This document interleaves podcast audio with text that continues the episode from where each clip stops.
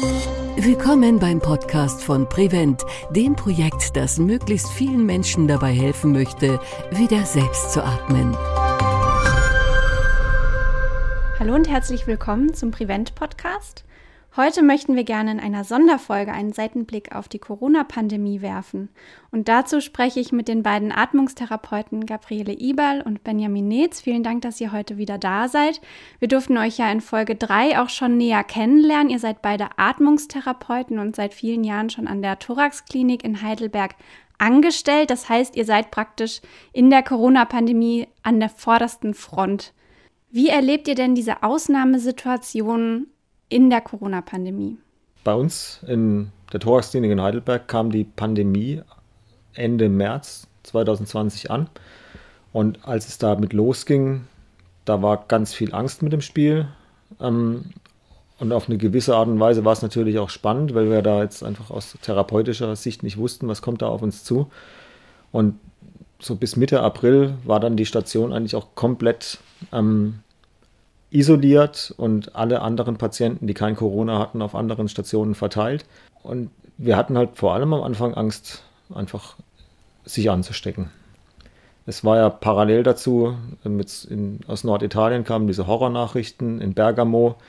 Wir wussten nicht, ob die Schutzmaßnahmen reichen. Wir wussten nur, das Virus ist extrem ansteckend. Ähm, es gab dann auch parallel auf ähm, so, sozialen Medien und über persönliche Kanäle erste Behandlungsempfehlungen und Beatmungsprotokolle aus Norditalien, wo Menschen irgendwie mutmaßlich glaubten zu wissen, wie man die Patienten perfekt behandelt. Und ähm, das hat natürlich irgendwie, wenn das dann im Gegensatz zu dem steht, was man eigentlich gewohnt ist, äh, verunsichert das halt natürlich extrem. Und das hat die Pflege betroffen, das hat uns Atmungstherapeuten betroffen, die Intensivmediziner. Und bis dann letztendlich das alles im Fluss war, die Patienten waren da, die Isolationsmaßnahmen wurden umgesetzt. Das hat dann auch die pflegerische Leitung auf der Intensivstation, die haben das ähm, wirklich super organisiert mit einer Schleuse und ähm, Schulungsmaßnahmen zur Handyhygiene und wie man diese persönliche Schutzausrüstung anzieht und auch wieder auszieht. Und irgendwann hat man dann gemerkt, das scheint zu funktionieren. Es hat sich in dieser Zeit meines Wissens niemand äh, vom Personal angesteckt. Die Patienten waren da. Es war definitiv auch irgendwo anders als beispielsweise in den Jahren zuvor ähm, während den Grippewellen. Da wurden ja auch am Anfang so Vergleiche gezogen, ob das denn nicht irgendwie ungefähr das Gleiche sei. Und das ist ähm, definitiv zu verneinen. Und dann haben wir die Patienten gekriegt und ähm, irgendwie nach bestem Wissen und Gewissen behandelt. Es gab eine unglaubliche Flut an wissenschaftlichen Veröffentlichungen. Noch heute sind es über 100 irgendwie pro Tag, die da veröffentlicht werden. Das ist unmöglich, dem irgendwie zu folgen. Und eigentlich schreibt jeder nur, ähm, was er eben so beobachten kann. Und keiner weiß aber so wirklich, ähm, was, was, hilft denn jetzt. Und ähm, das hat es natürlich sehr schwierig alles gemacht. Und ähm, die starke Verunsicherung hat, glaube ich, auch so die, die Wissenschaft so ein bisschen versucht zu erschüttern oder erschüttert. Und jetzt inzwischen haben wir, glaube ich, äh, ein ganz gutes Bild von dem, was uns erwartet, wenn ein Covid-19-Patient kommt. Ähm, das macht es in vielen Fällen trotzdem nicht einfach, weil es eine sehr, sehr schwere Erkrankung ist, wenn sie also einen schweren intensivmedizinischen Verlauf hat. Ähm, aber wir sind inzwischen insofern gewappnet, als dass wir wissen und auch einordnen können, was, was mit den Patienten passiert. Die erste Welle, die ist an mir eigentlich vorbeigegangen, weil ich auf der Wieningsstation vorrangig bin und nicht auf der interdisziplinären Intensivstation, die da die Covid-Patienten behandelt hat, sondern wir hatten dann auf der Station ähm, die Patienten, die nicht mehr positiv waren, dann zum weiteren Wiening. Und die Station, die hat diese Umstrukturierung ähm, ganz toll auch hingekriegt, dass die plötzlich auch intubierte Patienten nehmen musste. Das war keiner, keiner kannte das, weil die waren vorher auf der Corona-Station, die Intubierten, und plötzlich musste die andere, die Wiening-Station auch ähm, intubierte Patienten betreuen und ähm, das habe ich auch als sehr interessant im Wiening für die Covid-Patienten, aber auch gerade die neuen Aufgaben ähm, hat, haben die Teams wirklich mit ganz viel Enthusiasmus und ähm, Zusammenarbeit gemeistert. Also so habe ich jetzt die erste Welle erlebt. Also eigentlich auch eine Umstellung der gesamten Strukturen in der Klinik. Ganze Stationsteile mussten irgendwie verschoben werden, neu aufgemacht werden. Und ähm, ihr seid da mit so einer ähm, ja, Offenheit auch rangegangen. Natürlich zu Anfang die Angst, die du auch beschrieben hast, aber auch diese Offenheit, sich auf was Neues einzustellen und diese Flexibilität, die es da vielleicht auch von eurer Seite gebraucht hat. Und ich denke, das ist eine ganz große Leistung, die ihr da alle ähm, vollbracht habt, um sich ja gut und ganzheitlich auch um die Patienten zu kümmern. Und jetzt sagt ihr, ihr konntet euch mittlerweile schon ein ganz gutes Bild machen, was die Behandlung dieser ähm, Covid-Patienten angeht. Wie unterscheiden die sich denn von den normal beatmeten Patienten? Aus unserer Erfahrung heraus ist es tatsächlich so, dass es schon Merkmale gibt, die Covid-Patienten eben von anderen Patienten unterscheiden. Sprich, es ist ähm, sicherlich vordergründig irgendwo eine, eine Pneumonie, eine Lungenentzündung. Ähm, es ist aber auch irgendwo immer das Gefäßsystem mit betroffen.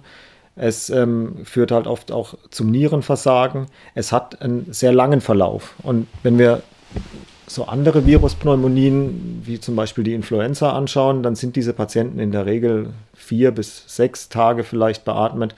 Wenn man das akute Atemnotsyndrom des Erwachsenen allgemein betrachtet, das ARDS, dann sind das ähm, weltweit äh, im Mittel acht Tage Beatmungszeit ähm, und bei Covid-Patienten in Deutschland beispielsweise 13. Und das ist auch das, das deckt sich eigentlich mit den Erfahrungen, die wir gemacht haben, nämlich diese Patienten, die kommen irgendwann, werden die symptomatisch, die ähm, kriegen dann irgendwo Luftnot, landen dann der, im Krankenhaus, kommen dann auf eine Intensivstation, werden dann mutmaßlich irgendwann intubiert und es kann sogar sein, dass im Rahmen das, wo es schon besser geworden ist. Also die Patienten verbessern sich klinisch und kommen nach drei Wochen, geht es nochmal von vorne los oder kriegen dann praktisch so, ähm, so ein Hyperinflammationssyndrom nennt man das. Also das ist eine überschießende Immunreaktion auf das Virus, was sich äh, klinisch einfach auch in, in einem Multiorganversagen ähm, äußern kann.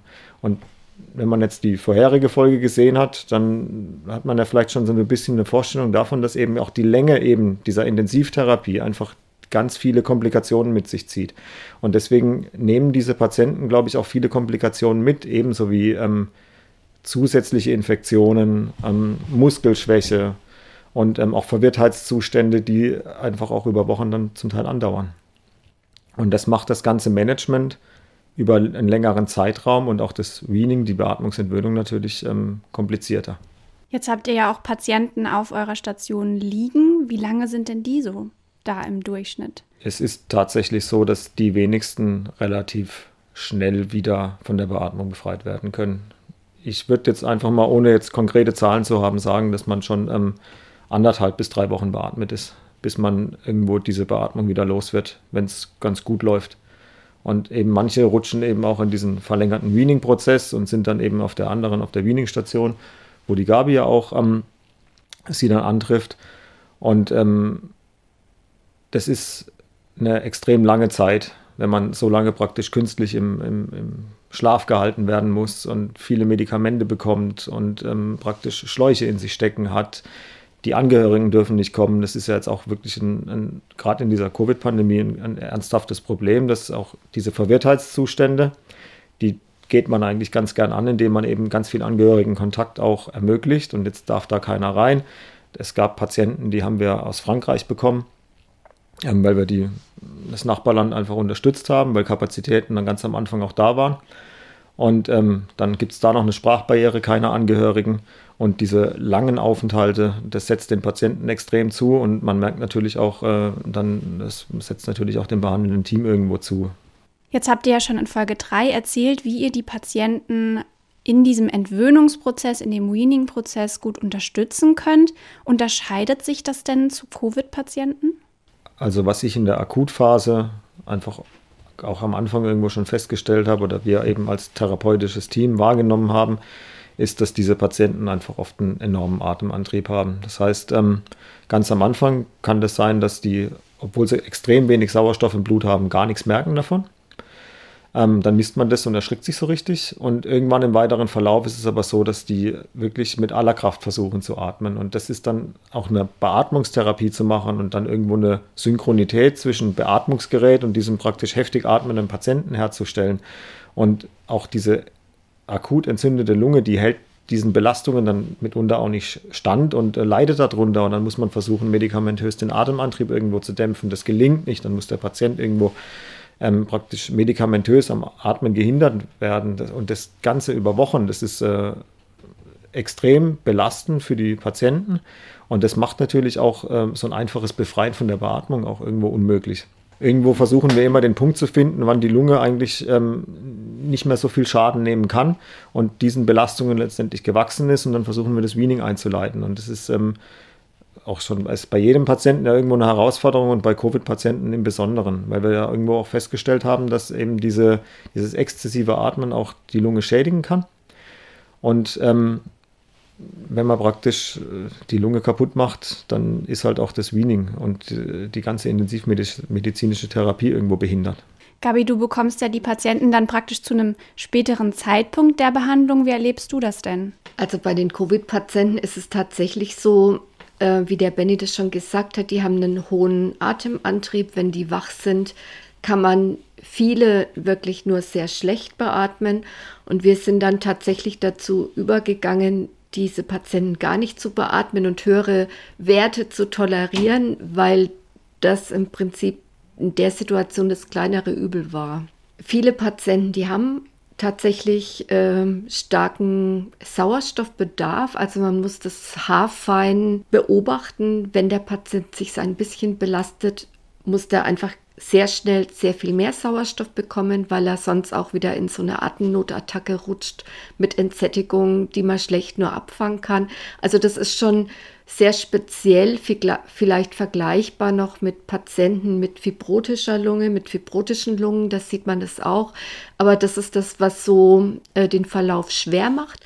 Und dazu aber halt tatsächlich äh, das Gefühl, dass die Verwirrtheitszustände bei Covid-Patienten eher noch schwerer sind, also schwerere Verläufe im Delir haben und auch nochmal der Schluckakt, Schluckstörungen äh, sehr häufig und sehr schwerwiegend auftreten und diese Patienten, die haben ja dann, wenn die tatsächlich von der Beatmung entwöhnt waren, äh, versucht, möglichst schnell in neurologische Rehabilitationseinrichtungen zu legen, weil diese Störung des Schluckens und dieses Nicht-Essen können dann auch so ein Restbestand war. Also, dass die Verwirrtheitszustände häufiger auftreten, das weiß man und auch eben der Vergleich zur Fibrose. Also das ist ja so, eine, kann man sich wie eine Vernarbung der Lunge vorstellen und die vernarbte Lunge, die kann eigentlich auch keinen Gasaustausch mehr machen. Sie ist nur schwerer zu dehnen, deswegen muss man mehr Kraft, braucht man mehr Kraft, um ähm, zu atmen und diese Residuen, sagen wir da, die sind ja auch bis Monate nach Covid nachweisbar und keiner weiß, ob sie vielleicht auch dauerhaft bestehen bleiben. Vom Weaning-Ergebnis muss man aber ganz ehrlich sagen, dass die meisten Patienten zwar einen extrem langen Verlauf dann auch haben und vielleicht auch ein schwieriges Weaning. Ähm, aber im Ergebnis gehen sie nicht beatmet nach Hause. Das ist jetzt so unser Eindruck. Ja. Also wir schaffen das dann schon, die ähm, nicht beatmet und in der Regel auch ohne künstlichen Luftröhrenschnitt in die Rehabilitation zu lassen. Ja, eine, eine aktuelle Studie aus der Thoraxklinik zeigt dass sogar bei Patienten im mittleren Alter, die nicht beatmet waren, dass die noch zwei Monate später ähm, Husten und Luftnot haben und darunter schwer leiden. Wie wichtig ist denn bei dieser hohen Auslastung der Intensivstationen dieser optimierte Weaning-Prozess, den wir ja auch in Prevent äh, implementieren möchten? Eine gute Organisation des Weaning-Prozesses ist eigentlich obligat. Ne? Je höher die Belastung der Intensivstationen sind, desto wichtiger sind enge Absprachen auch äh, interdisziplinär damit eben Behandlungsprozesse, die funktionieren, auch ähm, ohne Pausen weitergesetzt werden. Was man natürlich auch weiß, ist, dass ähm, wenn Intensivstationen in der Nähe ihrer Kapazitätsgrenze ähm, ausgelastet sind, dann steigt eigentlich die Sterblichkeit der behandelten Patienten. Das, ist, das sind auch jetzt keine neuen Erkenntnisse, das weiß man schon lange. Das gibt es jetzt auch aus Großbritannien, eine Studie, die das auch im Rahmen der Covid-Pandemie dort gezeigt hat. Und ähm, wenn natürlich Weaning verzögert wird, führt das dazu, dass ein Beatmungsplatz eigentlich ähm, theoretisch unnötig lang belegt wird. Und das kann natürlich auch dazu führen, dass die gesamte, der gesamte Workload auf einer Intensivstation ansteigt und das führt dann insgesamt zu einer ähm, Verschlechterung der, der Behandlungsqualität. Und was man auch sagen muss, ist, diese, wenn sie sehr schwer erkranken, die Covid-Patienten und dann vielleicht sogar Organersatzverfahren zum Einsatz kommen, sprich eine künstliche Lunge, wo das Blut praktisch aus dem Körper rausgeführt wird, mit Sauerstoff angereichert wird und wieder zurückkommt und äh, vielleicht eine künstliche Niere im Sinne von einer kontinuierlichen Dialyse. Das ist natürlich was, das braucht unglaublich personelle Ressourcen. Und ähm, dann kommen diese ganzen Schutzmaßnahmen dazu. Und das weiß man auch, dass, dass das einfach Zeit kostet, sich anzuziehen, wieder auszuziehen. Ähm, und das, deswegen hat man nicht mehr Pflegekräfte. Deswegen eher sind es ja weniger im Rahmen von so einer Pandemie, wenn Patienten oder Pflegekräfte selber erkranken. Und ähm, da kann es schon mal sein, dass auch eben das, das Weaning an sich vielleicht ein bisschen hinten angestellt wird, weil Weaning ist jetzt mal erstmal, das sind Patienten, die sind stabil und als erstes kümmert, sich, kümmert man sich natürlich um die, die am schwersten erkrankt sind und gerade akut instabil. Und da ist es durchaus vorstellbar, dass wenn die äh, Intensivstationen hoch ausgelastet sind, dass eben das, das Weaning vielleicht irgendwo äh, an zweiter Stelle ein bisschen hinten runterfällt. Und das wiederum ist äh, einfach auch schlecht, weil dann insgesamt die ähm, Zahl der beatmeten Patienten vielleicht unnötig lange hoch bleibt. Nun wurde ja das Prevent-Projekt schon vor der Corona-Pandemie entwickelt. Hat jetzt das Eintreten der Covid-Pandemie eure Sichtweise auf die Studie vielleicht etwas verändert? Auch vor der Pandemie war Prevent schon eine Herzensangelegenheit und ganz wichtiges Thema, weil wir als Wiening-Station oder als Wiening-Klinik natürlich auch die Patienten betreuen seit langher, die nicht erfolgreich von der Beatmung außerklinisch entwöhnt werden konnten oder auch nicht in anderen Kliniken entwöhnt werden konnten.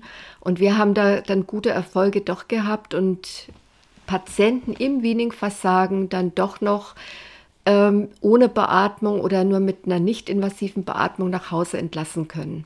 Von daher ist es tatsächlich sehr wichtig. Und damit sind wir am Ende unserer Sonderfolge zum Thema Covid-19 und ich danke euch für eure Einblicke, für eure anschaulichen Erklärungen zum Thema. Es ist ja ein sehr brisantes Thema, ein sehr spaltendes Thema und ähm, da danke ich euch für eure Einblicke in eure tägliche Arbeit und wünsche euch auch für die weiteren Monate und Wochen viel Kraft. Vielen Dank. Vielen Dank. Bis zum nächsten Mal beim Prevent Podcast. Wenn Sie weitere Informationen haben möchten, besuchen Sie uns unter www.wiederselbstatmen.de. Und wenn Ihnen der Podcast gefällt, dann empfehlen Sie uns gerne weiter.